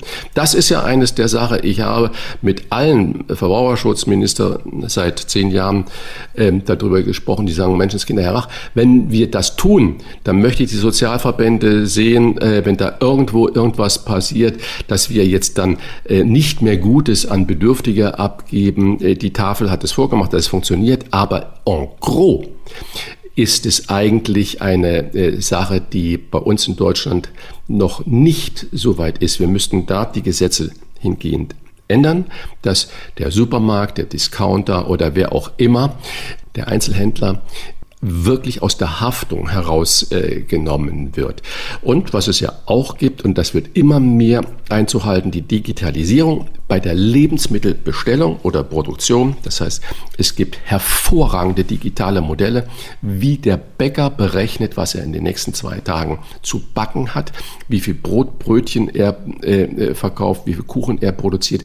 Und die Mietverträge, das muss man auch wissen, die früher Knebelverträge waren, wenn der Bäcker in den großen Supermarktcenter war, dass bis abends um 22 Uhr das volle Sortiment zum Beispiel da gehalten werden muss, vorgehalten werden muss. Die sind deutlich freundlicher, umweltbewusster. Äh, also da geht eine Menge aber da geht eine Menge nicht, was jetzt so ist. Und nochmal zu deiner Grundfrage. Ja, ich wäre für diese Kennzeichnungspflicht, weil wir haben in Deutschland diese Allergenverordnung. Da muss der, der Gastgeber, der, der Gastronom muss in der Speisekarte die allergene Kennzeichnung haben, was äh, in den Produkten, in den Zubereitungen drin ist. Er muss das nicht hinter jedes Produkt schreiben, aber er muss eine Liste auf Verlangen vorlegen können. Genau so könnte das natürlich auch mit Fleisch und auch mit Fisch gemacht werden. Am Mittwoch endet die von Papst Franziskus verhängte geistliche Auszeit für den Kölner Kardinal Rainer Maria Wölki. Gegen Wölkis Rückkehr gibt es massiven Widerstand im Erzbistum Köln. Fast alle Gremien hatten sich mehr oder weniger deutlich dagegen ausgesprochen. Einer Forsa-Umfrage zufolge wollen 92 Prozent der Katholiken im Erzbistum, dass Wölki zurücktritt. Aschermittwoch sollte da Wölki nicht die Chance ergreifen und sagen, ich ziehe das Büßerhemd an und ich äh, gehe jetzt äh, in die Fastenzeit und ähm, übernimmt eine andere Aufgabe irgendwo in der Kirche, Wolfgang? Also ich glaube, er würde sich und den Katholikinnen und Katholiken in seiner Diözese damit einen Dienst erweisen, aber das muss er selber entscheiden. Ähm, bei uns im Rheinland singt man ja um diese Tageszeit am Aschermittwoch ist alles vorbei. In diesem Fall wäre es die geistliche Auszeit, die vom Papst Franziskus verhängt wurde. Frage, schadet es dem Glauben, ähm, dem katholischen Glauben, dem christlichen Glauben, wenn er wieder auf den Stuhl zurückkehrt des Kardinals in Köln? Also, also meine Glaubensüberzeugung, meine religiöse Prägung ist nun wirklich nicht davon abhängig, ob Kardinal Wölke wieder zurückkommt oder nicht. Die habe ich völlig unabhängig davon. Aber ich fürchte, die Rückkehr kann der Verkündung des Glaubens, der seelsorgerischen Arbeit ähm, in den Pfarreien vor Ort schaden, denn dort gibt es den erheblichen Widerstand gegen eine Rückkehr. Und wenn Sie, ich finde das übrigens den schönsten Begriff, gibt ja viele Begriffe für kirchliche Würdenträger, der schönste Begriff ist für mich immer noch derjenige des Seelsorgers oder der Seelsorgerin. Ähm, das ist ein, ein, ein schöner Begriff, Seelsorgerin natürlich ähm, in evangelischen Vereinen, aber darum geht es ja im Kern, um die Seelsorge vor Ort. Und wenn man sich dort eher mit der Rückkehr von Kardinal Wölke beschäftigt, als mit diesen Fragen, wie verkünde ich den Glauben, wie erreiche ich diejenigen, die dem christlichen Glauben fernstehen oder noch fernstehen, wie kann ich unbelastet meine seelsorgerischen Arbeiten nachgehen. Wenn diese Fragen überlastet werden von der Rückkehrfrage, dann befürchte ich einen Schaden für die Kirche. Das waren die Wochentester mit Unterstützung vom Kölner Stadtanzeiger und dem Redaktionsnetzwerk Deutschland. Wenn Sie Kritik, Lob oder einfach nur eine Anregung für unseren Podcast haben, schreiben Sie uns auf unserer Internet- und auf unserer Facebook-Seite. Fragen gerne per Mail an kontakt@diewochentester.de und wenn Sie uns auf einer der Podcast-Plattformen abonnieren und liken, dann freuen wir uns ganz besonders. Danke für Ihre Zeit, danke fürs Zuhören. Freitag 7 Uhr wieder die Wochentester einschalten. Was war? Was wird? Wolfgang Bosbach und Christian Rach sind die Wochentester. Ein Maßgenau Podcast. Powered bei Redaktionsnetzwerk Deutschland und Kölner Stadtanzeiger.